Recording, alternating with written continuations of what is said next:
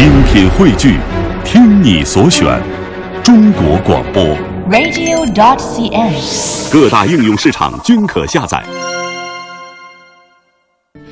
呃，我们接下来呢要带大家走进一座水城，嗯当然不是威尼斯了，是咱们中国的泰州。对，泰州呢，它是江苏省啊，有一个、呃，它有一条河，对，是在我们江苏呢，可以说是为数不多的比较完整的一个千年古城和围绕之下的一个城。哇，这样的所以城市一定很美。对，叫做嗯它是水的一个城市嘛，因此我觉得水呃一般给人感觉都是很有灵性的哈。，对对对，就是生活在水城的人或从嗯水城出来的人，都是多多少少带点水灵儿的气质水啊。水灵灵的哈。没错，没错。嗯，所以呢，我们今天的现在出发单元要跟随记者雅萍对于江苏泰州凤城河风景区宣传负责人孟波的采访，一起去呃漫游一下人文泰州。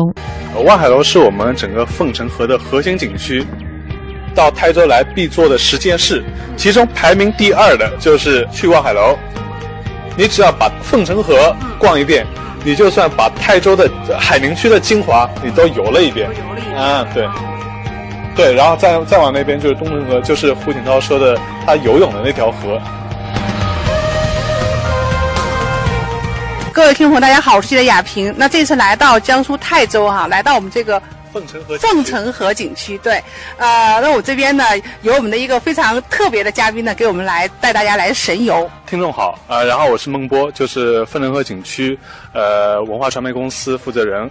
呃，这样我给大家介绍一下，就是我们眼前是望海楼，望海楼是我们整个凤城河的核心景区，因为它算是我们整个泰州的一个文脉，始建于南宋时代。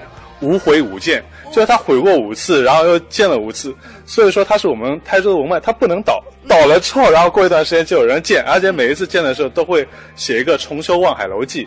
所以在我们二楼啊，它又有一个新的人写了一个重修望海楼记，就是我们原来的呃人民日报总编辑范静怡老先生，他也是算是范仲淹的子系，就是他的后代。后代。然后偏偏正好我们这个望海楼旁边有个文汇堂，当初范仲淹就在这边做过官，所以有这样一层关系，所以他就为我们整个望海楼来写了一个重修望海楼记，这也算是无悔五剑中。然后估计写了五次，第五次望重修望海楼记是这样。它为什么叫望海楼呢？是因为你们这儿没有海？对对对，但事实上是这样，就是说在宋代的时候，这边是能看到海的，因为在后面就是往后就是冲击平原，逐渐把南通啊、上海这边地区就原来是海的部分，然后就冲击成陆地了。所以它以前它这边是可最早的时候它是可以看到海的，站在楼上。就是过了很久之后，然后那边冲击平原，然后我们就看不到这个海了。但是望海楼这个名字一直流传至今。以前以前我们泰州的那些诗人、文人墨客啊，都喜欢站在这个楼上，然后呃饮饮酒啊，说说诗啊。所以他说是我们的文脉，所以我们的文人都得到这边来。到泰州不来望海楼，基本就算是白来了，是这样。所以说必须要来这边来感受这个文化的地标，是吧？啊，对对对，算是一个文化地标。以前在有后人，就是就是游客，然后列了一个到泰州来必做的十件事，其中排名第二的就是去望海楼。去望海楼。呃，排名第一的是什么呢？排名第一是吃泰州早茶。我不知道今天有没有到这边来的时候有没有体验过我们的泰州早茶，就是你们说的那个所谓叫水包皮皮包水。啊，皮包水，皮包水，晚上水包皮就是洗澡 对对对对，所以这是到泰州来旅游一定要做的事情。是。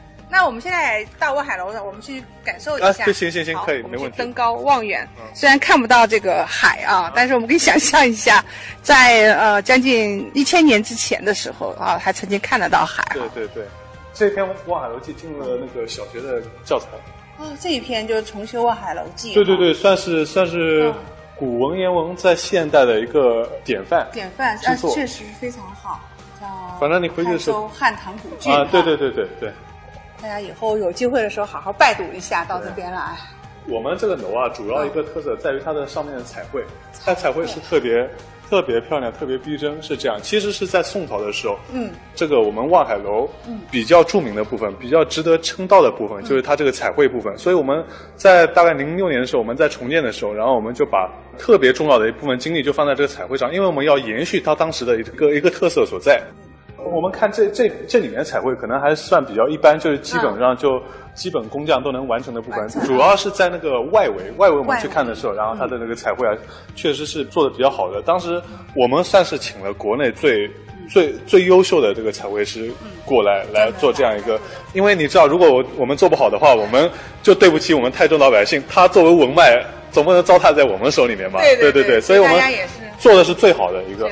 这边是一个那个中国文化名楼的这样一个哲文罗哲文老先生，也是我们中国特别著名的一个古建学家。嗯。然后他写的，中国一共有十三个十三个呃中国历史文化名楼，包括黄鹤楼啊。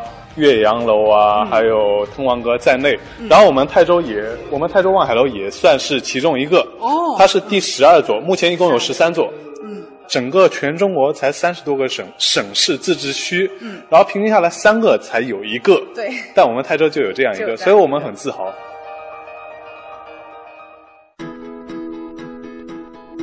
现在我们所在的就是望海楼四楼，大概在在一千年之前啊，如果站在站在这个楼上，我们可以看到呃整个大海，嗯，而现在我们看到的就是整个护城河，这个护城河呢，就是我们我们叫凤城河景区，嗯，什么叫凤城河呢？就是说，呃，这周边原来一个护城六公里的这条河就是凤城河，嗯，是这样。当年因为因为因为泰州是一个小城市，所以说我们站在这个楼上的时候，可以环顾整个。